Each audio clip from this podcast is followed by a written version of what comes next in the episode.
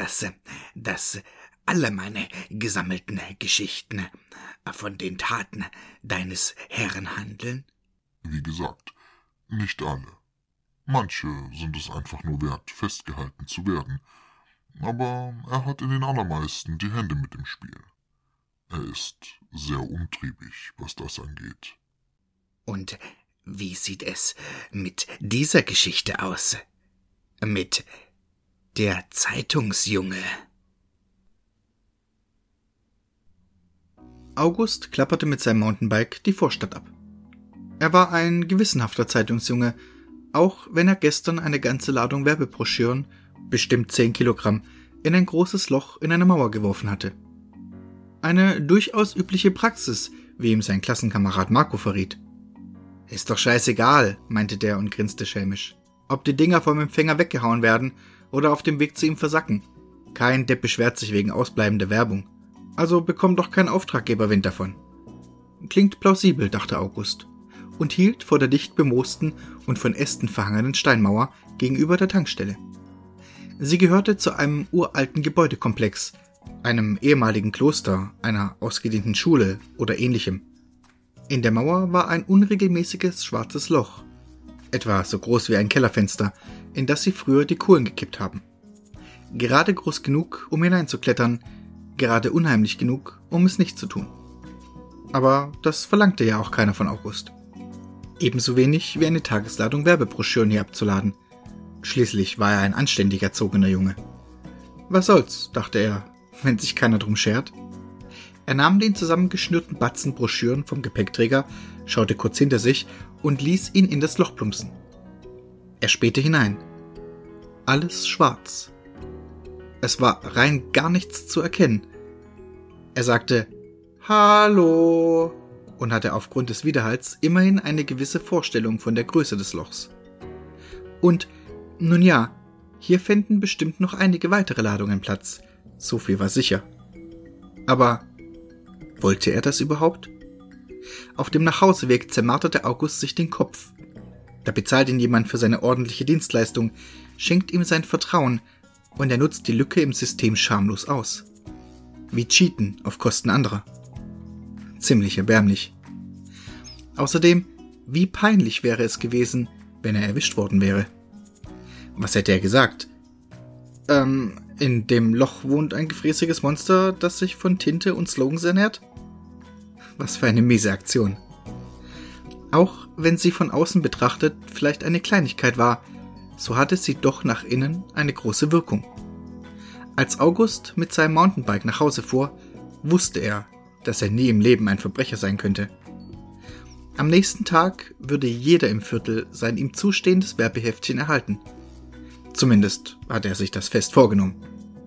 Aus einem Ich mache jetzt alles ganz besonders gut über Alpha heraus stand August an jenem Tag besonders früh auf. Für die Erledigung seines Auftrags gab es zwar kein bestimmtes Zeitfenster, aber es konnte ja nicht schaden, mit einer gesunden Portion Einsatzbereitschaft aus den Startlöchern zu kommen. Es dämmerte noch, als er an der Annahmestelle vorfuhr, um sich seine Tagesladung abzuholen. Freundlich wie nie grüßte er dem Pförtner, wobei er sich so sehr auf sein Lächeln konzentrierte, dass er beinahe gegen einen herausgefahrenen Poller gerauscht wäre. Heute gab es keine Werbebroschüren, sondern Amtsblätter. Kostenlose Nachrichtenschnipsel, die im digitalen Zeitalter auch keinen mehr interessieren, dachte August, um den schnippischen Gedanken schnell wieder beiseite zu schieben. Mit großzügig beladenem Gepäckträger und vollem Rucksack ging es also auf in die Vorstadt. Ein Gebiet, das für ihn neu war. Nachdem er ein halbes Dutzend Blätter in die dafür vorgesehenen Schlitze geschoben hatte, kam er an ein kleines Häuschen mit vergilbter Fassade. An die Haustür grenzte ein kleiner Gartenbereich, der von einer Mauer umrandet war. Durch ein stählernes Gittertor konnte er einen verrosteten Barbecue-Grill erkennen und einige hintereinander aufgereihte Gartenzwerge, die halb verdeckt waren von wuchernden Gräsern. Von einem Briefkasten hingegen war keine Spur. Weder am Tor noch im Bereich dahinter. Also stellte August sein Fahrrad an die Mauer und klingelte. Nichts regte sich. Er klingelte noch einmal, diesmal forsch in die Länge gezogen, und rief Hallo? Wieder nichts. Aber so schnell würde er nicht aufgeben, nicht nach den jüngsten Erkenntnissen. Er wollte es unbedingt gut machen, Das war er sich und der Welt schuldig. Er begann, die Mauer abzulaufen. Vielleicht war er gerade jemand in einem anderen Teil des Gartens beschäftigt. Vielleicht war etwas über die Mauer hinweg zu sehen oder zu hören. Vielleicht könnte er. Was war denn das? Dort in der Mauer war ein großes, schwarzes Loch. Genauso groß und von genau der Form wie das Loch in der Mauer von gestern gegenüber der Tankstelle. Das konnte doch nicht sein. War es dasselbe? Er trat näher heran, ging in die Hocke und spähte hinein. Auch hier blickte er in vollkommene Schwärze. Auch hier rief er vorsichtig Hallo? Der Widerhall ließ auf genau dieselbe Größe schließen. Da fiel ihm sein mobiles Fahrradlicht ein, das er in seinem Rucksack verstaut hatte. Als er diesen absetzen wollte, wehte ihm etwas aus dem Loch entgegen und klatschte ihm mitten ins Gesicht. Ein zerknittertes Flugblatt. Ein offenbar sehr altes Flugblatt, auf dem Models in bunten Trainingsanzügen abgebildet waren, mit Frisuren aus der Hölle. Moment. Bildete er sich das ein? Oder sah der Hosenträger Halotri auf der Rückseite aus wie sein Klassenkamerad Marco? Nur eben mit 80s Frisur, peinlich hervorquellender Brustbehaarung und Was wollen Sie? August vernahm eine kratzige Stimme. Sie klang so, als käme sie von hinter der Mauer. Etwas gedämpft, aber klar und deutlich. August rappelte sich auf, und inmitten herunterhängender Zweige entdeckte er ihn. Ein Kopf, den Kopf eines ältlichen Mannes. Er hatte dünnes, weißes Haar, ein Auge war vollständig verdeckt von einem Lindenblatt. Er rührte sich keinen einzigen Zentimeter von der Stelle, wie ein in Boden gerammter Totempfahl, von dem nur das oberste Glied im Bereich des Sichtbaren liegt. Vor Schreck ließ August das Flugblatt fallen. Was hast du da? fragte der gräuliche Kopf. Was? August war zu überrumpelt, um mehr hervorbringen zu können. Ist das mein Broschürchen von gestern? fragte der Kopf. War es die Möglichkeit, dass jemand tatsächlich seine Werbung vermisste? Ich. Äh, ich. Ähm. Ich. Ich weiß nicht, wo die. Ich bringe Ihnen heute die neuesten Nachrichten im kostenlosen Amtsblatt, antwortete August bemüht souverän. Wird auch Zeit. Ist sowieso unter aller Sau, was die da oben mal wieder. Was macht die Kunst? wie, wie bitte? Du bist auch einer von denen, oder? Ich verstehe nicht. Wirf deine Gazette doch einfach in das Loch. Ich hol sie mir dann auf der anderen Seite wieder heraus. Ich muss das. August fasste Mut. Kann ich es Ihnen nicht einfach vorne am Tor übergeben? Dann weiß ich, dass Sie es auf jeden Fall. Da schlug ihm ein heißer Windhauch aus dem Loch entgegen, begleitet von der garstig überhöhten Stimme des Alten. Ich glaube nicht, dass das eine gute Idee ist. Die feurige Wucht dieses eigentlich banalen Satzes erschütterte August in Mark und Bein, so dass er beinahe das Gleichgewicht verlor. Na, na gut, dann, stammelte er verdutzt, ging in die Knie und ließ das Amtsblatt vorsichtig in die Dunkelheit sinken. Worauf die widerwärtige Lache des Alten als verächtliche Antwort hallend aus dem Loch hervorbrach, um sich sogleich, wie einatmend, mit einer Sogwirkung dahin wieder zurückzuziehen und den entgeisterten August mit sich zu reißen. Wie ein zu großer Gegenstand vom Staubsauger angesogen, pfropfte August jetzt bäuchlings auf dem Loch in der Mauer. Je mehr Fleisch von ihm ins Dunkle ragte, desto weiter beugte und krümmte sich sein Rücken, desto ungelenker spreizten sich seine Arme und Beine nach hinten, desto lauter sein Geschrei. Und da ertönte erneut aus dem Loch die garstige Lache des Alten. begleitet von einem weiteren heißen Windstoß, worauf sich Augusts Lage kurz entspannte, sein Körper für ein paar Zentimeter zurück ins Freie fuhr, nur um darauf brachialer als zuvor wieder angesogen zu werden. Für einige Sekunden war August nur Klumpen, verschob sich sein Hals zu einem wulstigen Dreifachkinn, das sein gequältes Gesicht zu überlappen begann, und da war er fort. Stille. unterbrochen von einem leisen Knistern, als das Flugblatt mit den 80s-Frisuren den Boden entlang wehte. Vereinzelte Sonnenstrahlen züngelten in das Loch, in dem jedoch nichts zu sein schien als golden reflektierende Staubpartikel. Und August wurde auf der anderen Seite der Mauer wieder ausgespuckt und befand sich nun in dem verwucherten Garten des schauerlichen alten Mannes. Doch es war nicht der Garten, wie August ihn durch das Gittertor gesehen hatte.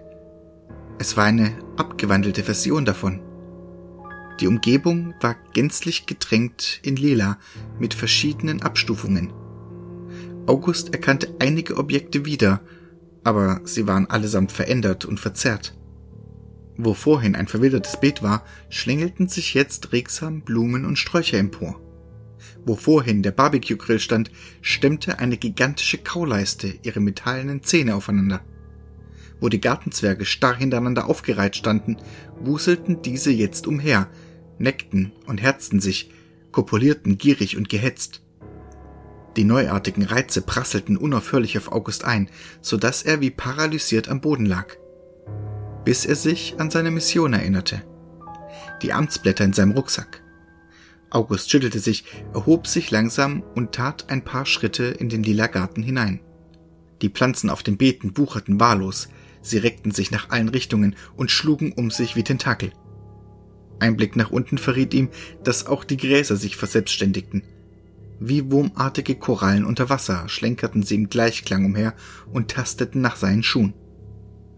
August war fasziniert wie angewidert, aber er konnte sich jetzt nicht mit Details aufhalten. Wo zur Hölle war der Briefkasten? Er machte einen großen Bogen um das Beet mit den wabernden Tentakelpflanzen und bahnte sich einen Weg in Richtung Haus. Dessen Fenster nahmen den dunkelsten aller Lilatöne an, fast schwarz, derweil die nun grellweißliche Fassade leicht zu blubbern schien und die ins rosa abdriftende Eingangstür. Da packte ihn etwas am Arm. August drehte sich ruckartig um und blickte in die milchigen, lila geäderten Augen des alten Mannes, die glubschäugig aus ihren Höhlen traten.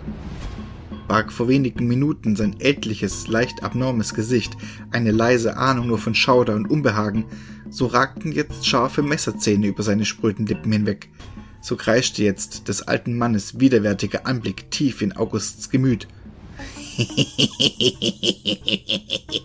Garstlich kicherte er und stemmte den Jungen mit nur einem Arm in die Luft, der wild herumzappelte, sich wehrte und dem schließlich ein beherzter Biss in des alten Unterarm gelang. Daraufhin ließ dieser ihn zu Boden plumpsen. Perplex rappelte August sich auf und rannte zum Gartentor, rüttelte an dem rosa rostigen Knauf. Vergeblich. Was war mit drüberklettern? Er griff nach dem oberen Gestänge im Tor, setzte einen Fuß auf eine Kante und ein langgezogenes Tentakel der wuchernden Pflanzen schnalzte peitschenartig neben seinem Ohr, wie zum Hohn, so dass August vom Tor abfiel, derweil sich ein anderes Tentakel um seinen Fuß wickelte und ihn kopfüber in die Lüfte hob. Schon baumelte er auf Höhe der Dachterrasse des Hauses, unter ihm die gräuliche Melange aus Pflanze und Oktopus, daneben der alte Mann mit seinen spitzen Zähnen, der nun selbst einen ordentlichen Wachstumsschub erfuhr, aus dessen Hände jetzt scharfe Klauen ragten, mit denen er nach August angelte und mit monströs verzerrter Stimme brüllte Du bist schuld. August schluckte. Er griff nach dem Tentakel, das ihn herumschleuderte, und schrie aus vollem Leib Aber ich überbringe doch nur die Nachricht. Woher weiß ich, dass du sie nicht in die Welt gesetzt hast? Legte der Alte nach, während Augusts Hand suchend in eine seiner Hosentaschen schnellte. Aber ich bin doch noch ein kleiner Junge. Und selbst wenn, dann. Ein kleiner Junge? Pah! brüllte der Alte ungläubig. Du hast dich doch nur verwandelt, um mich zu täuschen. Was? Ich? August zog sein Schlüsselbund hervor und begann an dem Tentakel zu ritzen. Der Alte indes wurde immer größer und bestialischer. Seine Augen ragten jetzt Tennisball groß aus seinem Schädel hervor. Seine nun überlangen Zähne vornehm in die eigene Schulter, so dass ein Schwall dunkellilanen Blutes auf den organischen Rassen schwappte.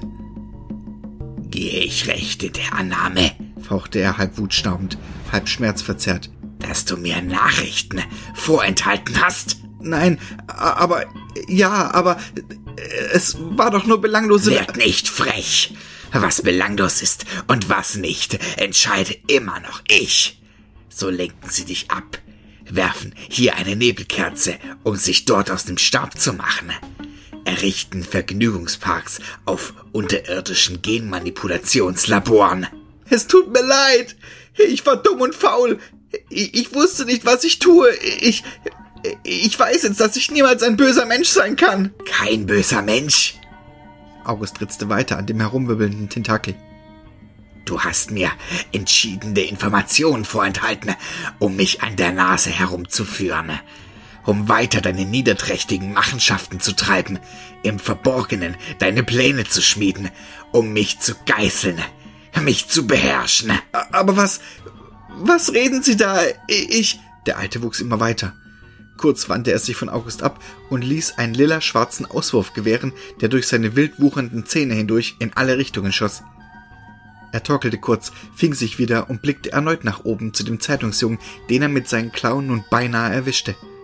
Vor Wut überkochend lief er jetzt Dunkelrusse an und brüllte Ihr da oben, ihr seid gekommen, uns zu knechten, auf unseren Rücken zu reiten, um die Weltherrschaft wie präparierte Schmetterlinge in die Vitrinen eurer Hobbykeller zu stellen. Und am Scheidepunkt der Zeit ist Geld, das wir nicht haben, das ihr in Saus und Braus, ihr, die ihr uns geißeln, Verderbnis, Groll, Eitelkeit und Lüge, die Flut in unseren Adern, die ihr mit euren Nadeln zum Platzen bringt, auf dass sie die Dörfer und Städte wie ein Tsunami überrollt. Ihr, die ihr. Das Tentakel war durch. August schlug auf dem organischen Boden auf, dessen korallenartigen Gräser einhellig nach ihm tasteten. Die monströsen Pflanzententakel hingegen schwabbelten unbestimmt suchend durch die Luft, bis sie Augusts Fährte wieder aufgenommen hatten und in seine Richtung schnellten.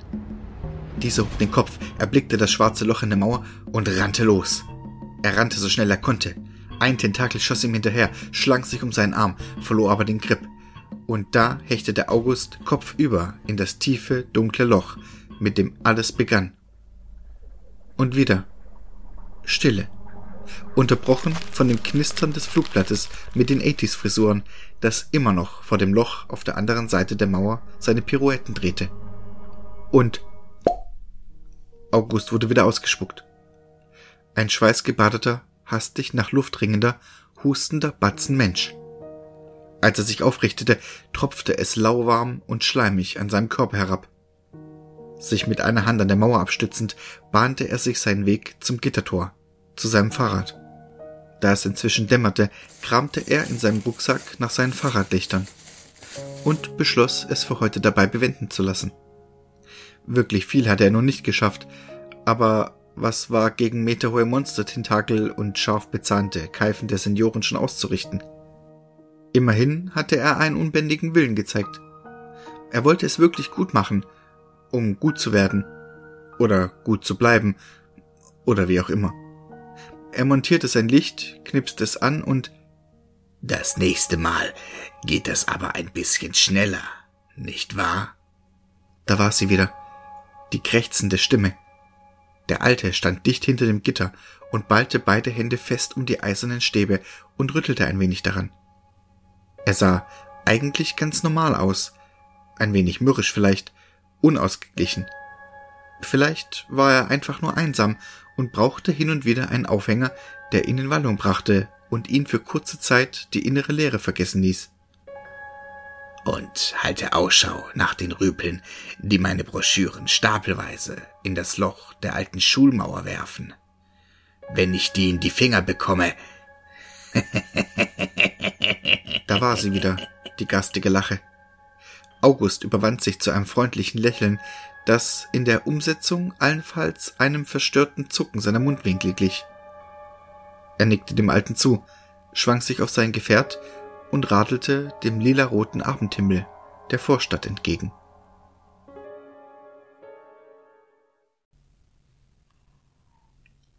Ja, ich erkenne die Handschrift meines Herrn.